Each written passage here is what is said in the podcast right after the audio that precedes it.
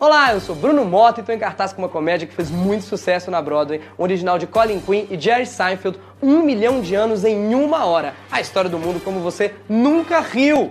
Venha dar risada comigo no teatro. É verdade. Está aqui escrito, compra na internet.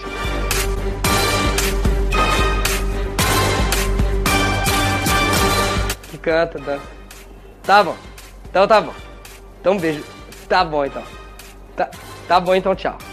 Era o Seinfeld. Ele adora ficar de anos em uma hora, na versão de Marcelo Adnet e Cláudio Torres Gonzaga.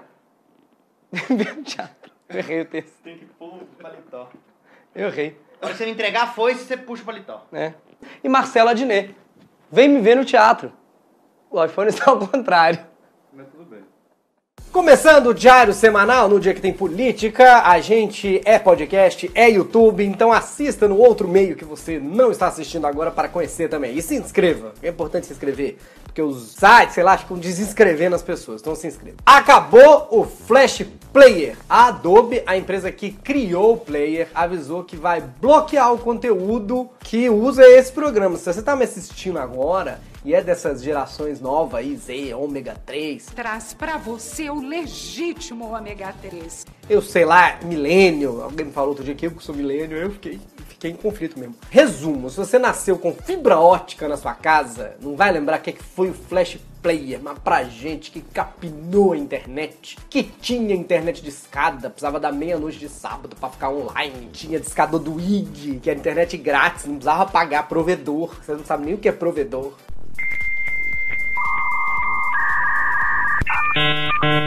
A gente dessa época sabe que o Flash Player era mágico.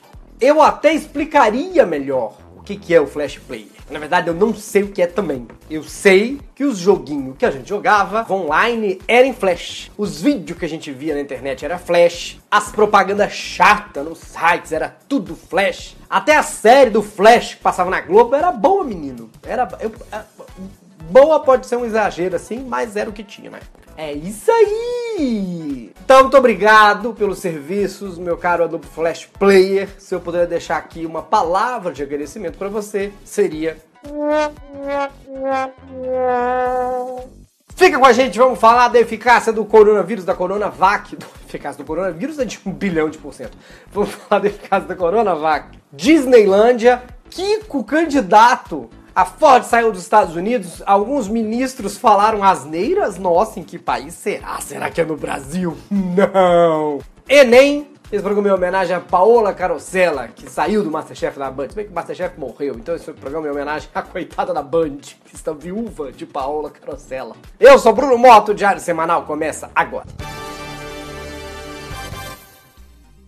Já estamos começando, muito obrigado aos sócios. Vocês viram que tem aí uma nova classe de apoiadores. Ela não tem benefício, mas é para você que sempre quis apoiar o programa, então a partir de R$ 7,90 você consegue apoiar a gente. Não participa dos nossos, da nossa reunião secreta, dos brindes, mas pelo menos tá aqui com a gente. Estou em cartaz, um milhão de anos em uma hora, de volta no Teatro Folha, com todo o distanciamento social, então são pouquíssimos ingressos. Clica aí para já comprar o seu. Matemática. Sim, esse é o nosso assunto. Foi divulgado nessa terça-feira a eficácia do Coronavac. E diferente dos 78% que o governo paulista tinha anunciado, o número, na verdade, está na casa dos 50%. Aqueles 78% seria, então, assim, em relação aos casos leves apenas. Deu pra ver que o Dória, falando os resultados, parecia o Chaves lendo a carta pro seu Madruga. Presente para o dente. Presidente prudente. Antes de continuar essa notícia, 50% de eficácia é ótimo, tá super bom. Já vou explicar por quê. Vacina tá bom, entendeu? Tem que vacinar, a vacina é confiável, uhul! Mas é que assim, como eu vou falar, no afã de querer apresentar um número robusto, como falou um amigo meu, o governo de São Paulo fez o seguinte: a Coronavac ficou que nem aquele boy que já é bonito, mas fala que tem 1,85 ao invés de 1,75. Mentiu pra quê? Já tava bom, né? A Coronavac poderia ter 100% de eficácia? Poderia. Eu poderia estar rico em Paris tomando água de coco fresco? Poderia. Mas nem xinga coco fresco em Paris. Então, 50% a gente já, já tá no lucro, entendeu? Agora eu saquei! Se você não lembra das aulas de matemática da época da escola, corre lá, pega o caderninho E a calculadora científica nunca soube usar, porque para essa notícia aqui tem muita gente que não tá sabendo fazer a conta direito. Se bem que para apertar dois dígitos na urna o pessoal também erra, né? Então assim, esse 50% não é 50% de chance de viver, 50% de chance de morrer, tá? Não é tipo, Ai, a vacina às vezes funciona, às vezes não. Tem dia que ela tá meio jururu, é dia sim, dia não. Não é assim. É 50%. É verdade. Quer dizer, às vezes não. A vacina funciona. Depende do tanto que é grave o ataque do vírus, a quantidade de vírus que você recebe, tá bom? Então, esse 50% é a chance do vírus se instalar no corpo da pessoa. Pode ser que ele entre, pode ser que não. Aí, 78% de chance da vacina de proteger em casos leves e você nem sentir. 100% de chance dele tirar o teu da reta em casos graves. Ninguém ficou com caso grave. Sacaste? Você só vai ficar espirrando feito quem tem rinite e abraça um gato persa? Que gostoso, que sensação boa. Eu até falaria mais sobre quem ainda é contra a vacina, mas num país onde já tem à venda remédio caseiro para Covid, melhor a gente nem chegar muito perto, porque até o momento nós não temos vacina para burrice. Essa não tem nenhuma porcentagem de eficácia. É hora de um giro de notícias pelo mundo.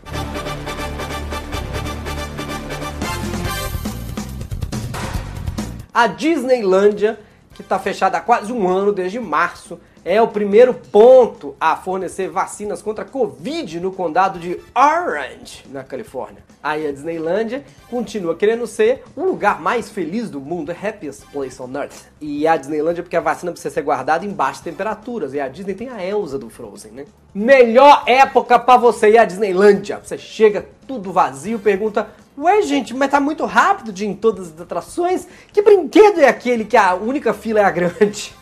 Ali é para levar injeção. Aproveitar, né? O feriado tá vazio. Nos Estados Unidos, a vacinação é na Disney. Já no Brasil, quem comanda a vacinação é o Pateta. E quem não conseguir tomar a vacina vai ficar pluto.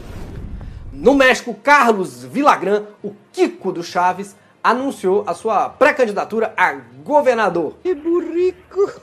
Difícil vai ser fazer a campanha corpo a corpo, já que ele não se mistura com essa gentalha. Imagina também a reunião de governo, as pessoas todas falando suas opiniões, ele, cale-se, cale-se, cale-se, você deixa louco!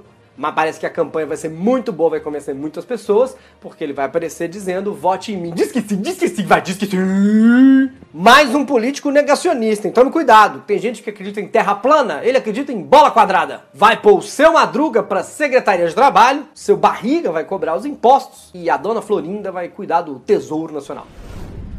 Nos Estados Unidos, o FBI está pedindo ajuda para prender todo mundo que participou da invasão ao Capitólio, incentivados por Donald Trump. Um dos principais personagens presos foi esse, o viking de direita sem camisa, bem conhecido como Tesão Errado. E a mãe dele avisou que ele está tendo problemas na cadeia. Ele se recusa a comer porque a prisão não oferece nenhuma alimentação orgânica. Não sei o que eu vou fazer. É, ele tá guardando leite com pera. Extrema direita na rua, pena de morte, prisão perpétua, excludente de ilicitude, nem sei falar essa palavra, não significa. Extrema direita na cadeia, você pode trocar esse arroz com ovo por um peito de frango orgânico criado solto de galinhas felizes. Ou seja, a pior punição para ele não é a prisão, ela ter que morar sozinho e fazer a própria comida. Economia. A Ford encerrou a produção de carros no Brasil depois de 102 anos. A reestruturação na América do Sul fecha três fábricas no Brasil e passa a vender somente carros importados. Inclusive, 102 anos é o mesmo tempo que você vai ficar pagando um Ford Fusion se você financiar ele. A fábrica que vai sair do Brasil, agora o país inteiro está com o quê? Inveja.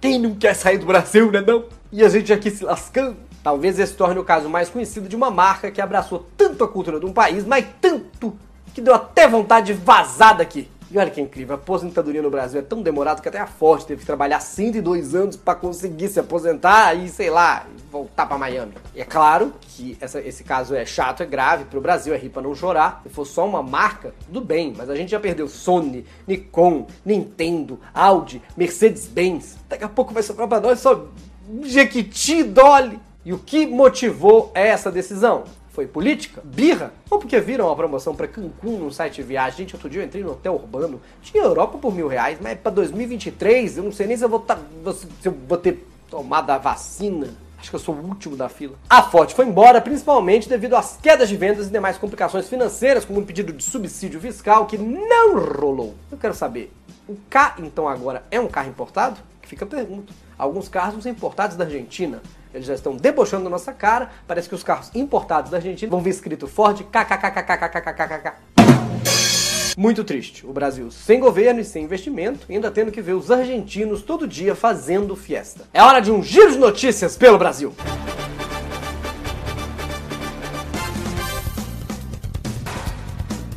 Marcado para o domingo, pode ser que o Enem seja adiado, ou pode ser que Enem seja também, não sabemos. É um pedido dos secretários estaduais de saúde, afinal de contas, tem uma pandemia rolando. Eu não sei se eles sabem que esse pessoal do governo tem tanta coisa para twittar, né?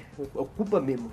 Agora, vocês imaginam a pressão? Pro aluno já é difícil fazer a prova, lembrar de tudo que estudou na escola e no cursinho, levar caneta azul e vermelha e lápis. O redator escreveu bolacha, adivinha de onde ele é? Eu sou de Minas, bolacha pra mim é um tapa na cara, o que não deixa de ser a vida do Brasil. Viu o horário do ônibus ou do carro, pega trânsito, quase atropela idosa na rua, portão fechando, você tem que dar uma cambalhota pra entrar. O normal já é isso aí. Agora imagina no meio de tudo isso, você tá fazendo a prova, alguém espirra. E outra, a gente atrasou o Enem, atrasou, atrasou, atrasou, mesmo que esse tempo todo que levou pra pessoa se preparar, vai ter gente dando com a cara do portão. Ai meu Deus, não deu tempo! Meu filho, você ganhou dois meses pra vir do jeito que você quiser. Se quisesse vir de charrete, dava tempo. Então, se tá pensando em atrasar nesse Enem, se atrasa mesmo, porque eu acho muito engraçado a gente precisa desses vídeos para se divertir nesse ano. O Telegram está em alta no Brasil e não é só porque o grupo secreto dos sócios do Diário Semanal debate assuntos incríveis, proibidos hilários. Não, é em geral. Seja sócio, clique aí embaixo no diariosemanal.com.br.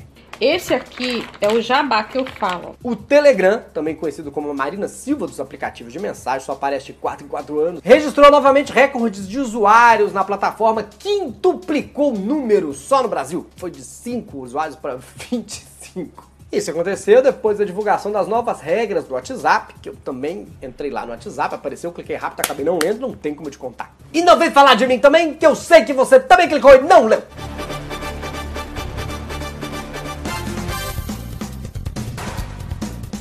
Toca o berrante, seu moço, que é hora da gente falar de política. Os ministros andaram falando tanta asneira que hoje, especialmente, é hora de um giro de ministros pelo Brasil. Vamos comentar a fala do ministro Pazuello, que é a cara do Gugu vestido de general, general Gugu do Comando Maluco. O ministro resolveu saciar a curiosidade do Brasil, a minha, a sua, e informou que a vacinação contra o Covid começará no dia D e na hora H. Que coincidentemente é no mesmo dia que ele pode ir para PQP. Olha, pelo menos ele já tem a informação de que a vacinação do brasileiro vai ser no Brasil. Isso é um excelente começo para esse governo. Dia D, hora H é uma equação. No dia D, na hora H, você vai pro posto P e recebe uma injeção I no braço B. Calcule o X. Agora, Ministério da Saúde é Mistério da Saúde? A minha mãe explicava melhor. Dia D é o dia que eu quiser e pronto! Esse governo é realmente muito melhor que o anterior. Antes a gente tinha só um presidente que falava besteira, agora a gente tem uma equipe inteira. Ah, é muita vantagem. E o novo ministro do Turismo, mais conhecido como sanfoneiro das lives de Jair Bolsonaro. Isso aqui é querer reaproveitar elenco nessa série, né? Daí estamos em contingenciamento financeiro. Deu uma entrevista e afirmou que o Brasil não tem problema com fiscalização porque tem o TripAdvisor, que é melhor que o Ibama. Aí eu pergunto, será que tem um TripAdvisor para reclamar do ministro? O Bad TripAdvisor? Pra variar as viagens na maionese, devia ter.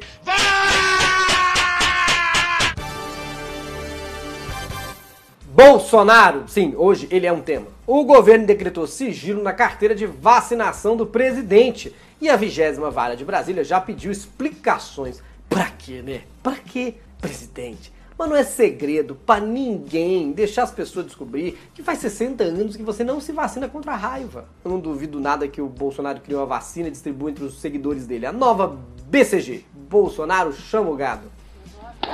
Qual é o problema de dizer para as pessoas que não ia querer tomar vacina e que aí tomou sim a vacina, na verdade, porque tem que tomar mesmo. Eu acho que esse cartão de vacinação comprova o histórico de atleta do Bolsonaro. Toda vez que alguém pergunta da vacina, ele corre. E essa família poderia sim contribuir muito mais pela vacinação do país. Até porque se o Carluxo raspar a cabeça, fica a cara do Zé Gotinha. Eu acho que o Bolsonaro pediu o sigilo do cartão de vacina, porque na verdade ele não tomou nenhuma na vida e o Queiroz é que tomou todas por ele.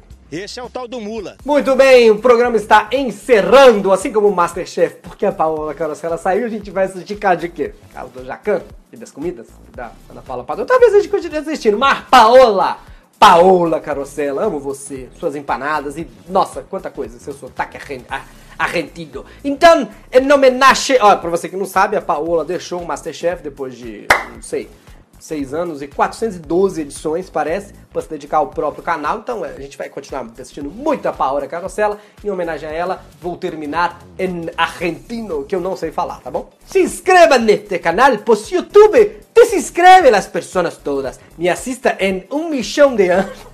En uma hora, en el Teatro Foggia. Clique no link umillondeanos.com e seja sócio deste canal. É muito, muito importante que seja sócio e temos agora uma nova classificação. É um pouco mais barata, não tem benefícios, mas ajuda, ajuda ao canal a existir. Minha invitação de Paola Carosella para o Walter Mercado. Chao, chao, gracias y muy, muy gracias a los socios que hacen lo canal parecido. Eh, nem sei qué decir. El canal posible. Eh, adiós. Adiós.